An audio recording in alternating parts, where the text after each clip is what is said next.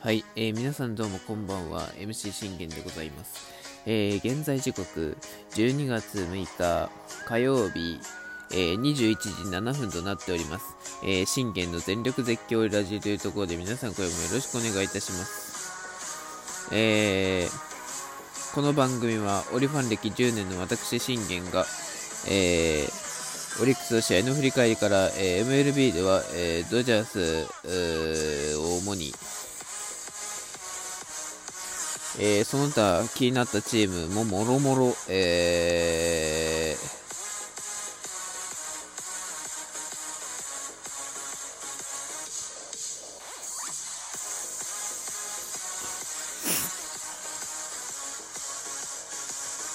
ー、まああのーはい、そんな感じで、えー、12分間で僕の思いの丈を語っていくラジオ番組となっております。だいぶ噛みましたね。はい、久々なんでごめんご了承ください。えー、そしてね、えー、今回はですね、何を話すかと言いますと、やっていきますよ、契約公開。えー、まあ、あの、前回っていうか、まあ、田島アニャのことで出て語ったんですけど、今日はね、ちょっとね、あのー、もう、思いついた結果、3人いっぺんに語ろうかなっていう感じでいこうって思ってて、で、まあ明日に、あの、1人、えー、っていう感じでいきましょうかねって感じですね。いや、それ、それもそうなんですけど、あの、うん、もうとりあえず、あでもどうしようかな。あもう4人いっぺんに語りますって感じでいきましょう。えー、それではまず、まずは、えー、今年はね、えー、飛躍の年と、え、なりました。中川圭太からいきましょう。ね。えー、今年は本当に飛躍してくれたと思います、僕は。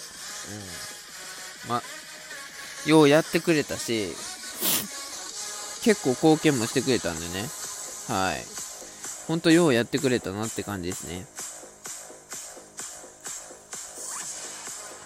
じゃあ見ていきましょうか、契約公開。あー、彼も語らなきゃいけないけど、まあいいや。彼はあと。えー、っとですね、まずは、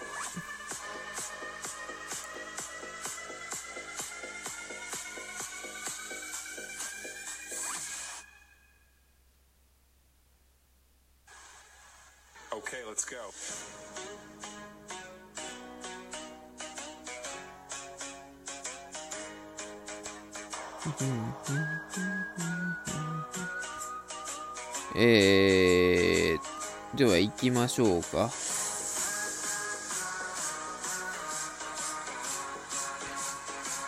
さあ、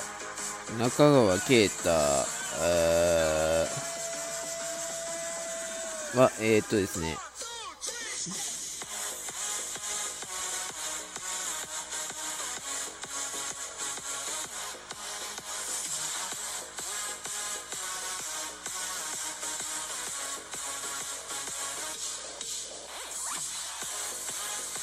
あいましたね。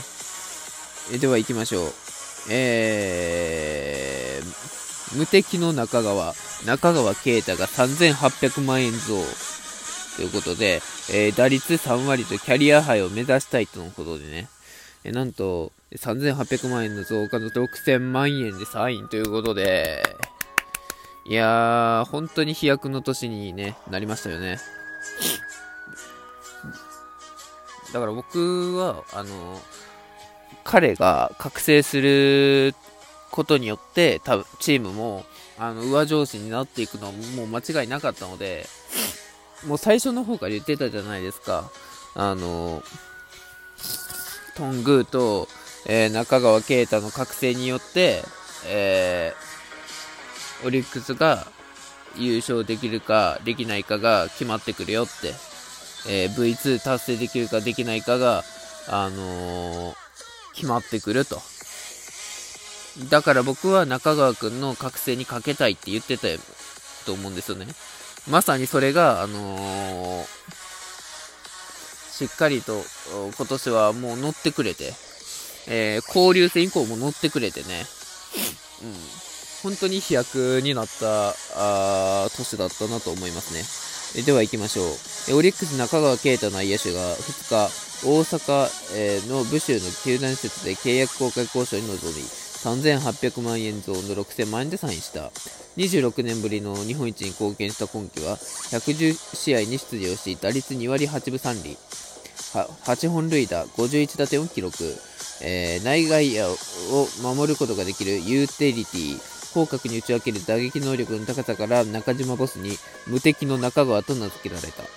ね、あの、聞いたことないですかね。あの、今までね、中川くんが呼ばれたことないですよ、そもそも無敵の中川なんて。はい。えー、この日の会見では2連覇日本一の一員としてよくやってくれたと言っていただいたと笑顔を見せた。リーグ3連覇を狙う来季には、打率3割とキャリアハイを目指したよな V3 ね。どれだけ大変か感じたシーズンでしたと欲を見せた。今ようやくこう、オリも、あのー、強くなってきてて、もしかしたら V3 これあるぞというところなので、この中川君を僕は、あの、さらに、あの、超えて、本当に来年はね、あの、4割打てる、もうあの主力になっていってほしいなと思っております。ね、本当あの、日本一にも貢献しましたし、あの、ね、全シリーズで本当貢献してくれたんでね、今回は。あの、しっかりとこの今年貢献してくれた、そのね、飛躍だった年を忘れずに、さらに邁進して、えー、来年、またさらなる、えー、進化を見せて、えー、欲しいなと思っております。はい。それでは次、行きましょうか。えー、っとですね、お次はですね、あ、そうそう、彼も語っとかなきゃいけないんだ。えー、行きましょうか。えー、比嘉、比嘉元樹。